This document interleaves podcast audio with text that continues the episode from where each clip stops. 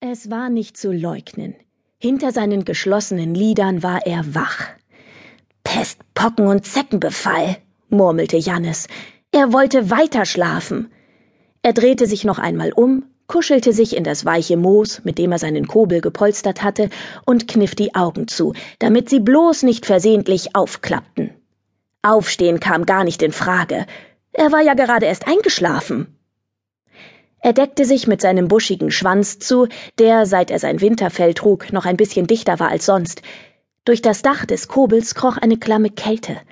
Außerdem war es draußen hell. Licht drang durch das Gewirr der zu einer Kugel zusammengesteckten Zweige. Es drang sogar durch Jannes geschlossene Lider. Noch einer dieser trüben Wintertage hatte begonnen, der Himmel blassgrau und die Lichtung vom Nachtfrost geweißt. Hartgefrorene Grashalme knisterten unter Elfenfüßen. Elfenhände raschelten im vom Raureif steifen Laub. Die Unruhe kroch in Jannis Kobel wie ein Marder. Blitz, Donner und Waldbrand. Es war gar nicht das bisschen Licht gewesen, das ihn geweckt hatte. Es war die nervtötende Geschäftigkeit der Elfen. Der panische Fleiß, der immer ausbrach, wenn der Winter nahte. Plötzlich hatte niemand mehr Zeit und alle waren Frühaufsteher krochen zu nachtschlafender Zeit aus ihren Kobeln, rafften Eicheln, Äckern und verschrumpelte Kastanien zusammen, um sie überall im Wald zu verscharren, sprachen über nichts anderes als ihre Vorräte, über diebische Eichelheer und die besten Verstecke, protzten mit ihren Reichtümern, Hände voll Eicheln vergraben im Laub, kleine Seen aus Bucheckern in hartgefrorenen Kuhlen. Und alle waren sie in der Sommerschule gewesen und hatten, anders als Jannis, der zweitschlechteste Sommerschüler aller Zeiten, in Vorratshaltung und Versteckkunde aufgepasst. Jannis erinnerte sich mit Grausen an eine der wenigen Unterrichtsstunden, die er nicht geschwänzt hatte. Da hatte ihr Lehrer Eibert, der Storch, ihnen den Merkvers zu den Merkversen eingebimst, um die Verstecke ihrer Vorräte für den Winter unter dem Schnee wiederzufinden. Entgegen seiner Gewohnheit hatte Jannis diesen Vers nicht vergessen. Den Hunger stillt bei Schnee und Eis der Vorrat nur, das Kind vom Fleiß. Und willst, was du versteckt dann haben, hilft nur das richtige Betragen. Du musst dir einen Merkvers dichten und dich beim Suchen nach ihm richten. Janis stöhnte, teils weil er sich an die Sommerschule erinnerte, teils weil er einsah, dass er an diesem Wintermorgen keinen Schlaf mehr finden würde. Das Rascheln wurde ja immer lauter, und jetzt konnte er sogar den ersten Merkspruch hören.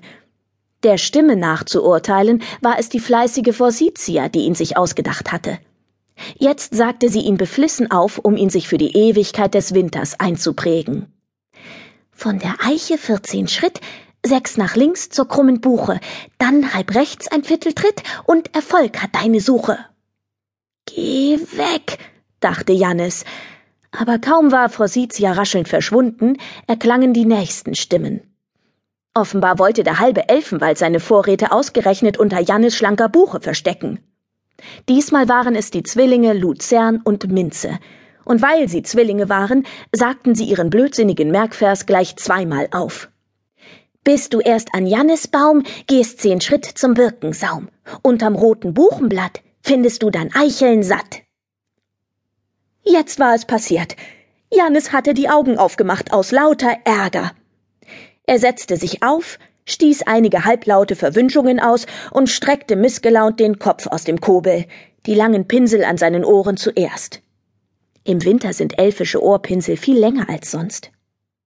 Es war nicht eisig draußen, aber kalt genug, dass sein Atem zu einer kleinen Wolke gefror.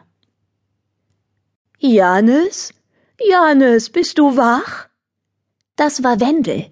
Wendel der Schrat, den Jannis im Sommer geweckt hatte und der ihn seitdem nicht mehr aus den Augen ließ. So wollte es das Schratgesetz, dem Wendel, komme was wolle, gehorchte. Jannis spähte aus dem Wipfel seiner Buche hinab, da unten stand er, der Schrat, den übergroßen, pflaumenfarbenen Kopf in den Nacken gelegt, die tellergroßen Augen genau auf den Kobel gerichtet. Seit es nachts fror, war Wendels pilzartige Haut ein wenig nachgedunkelt, besonders an den zweigdürren Armen und Beinen, die in froschähnlichen Fingern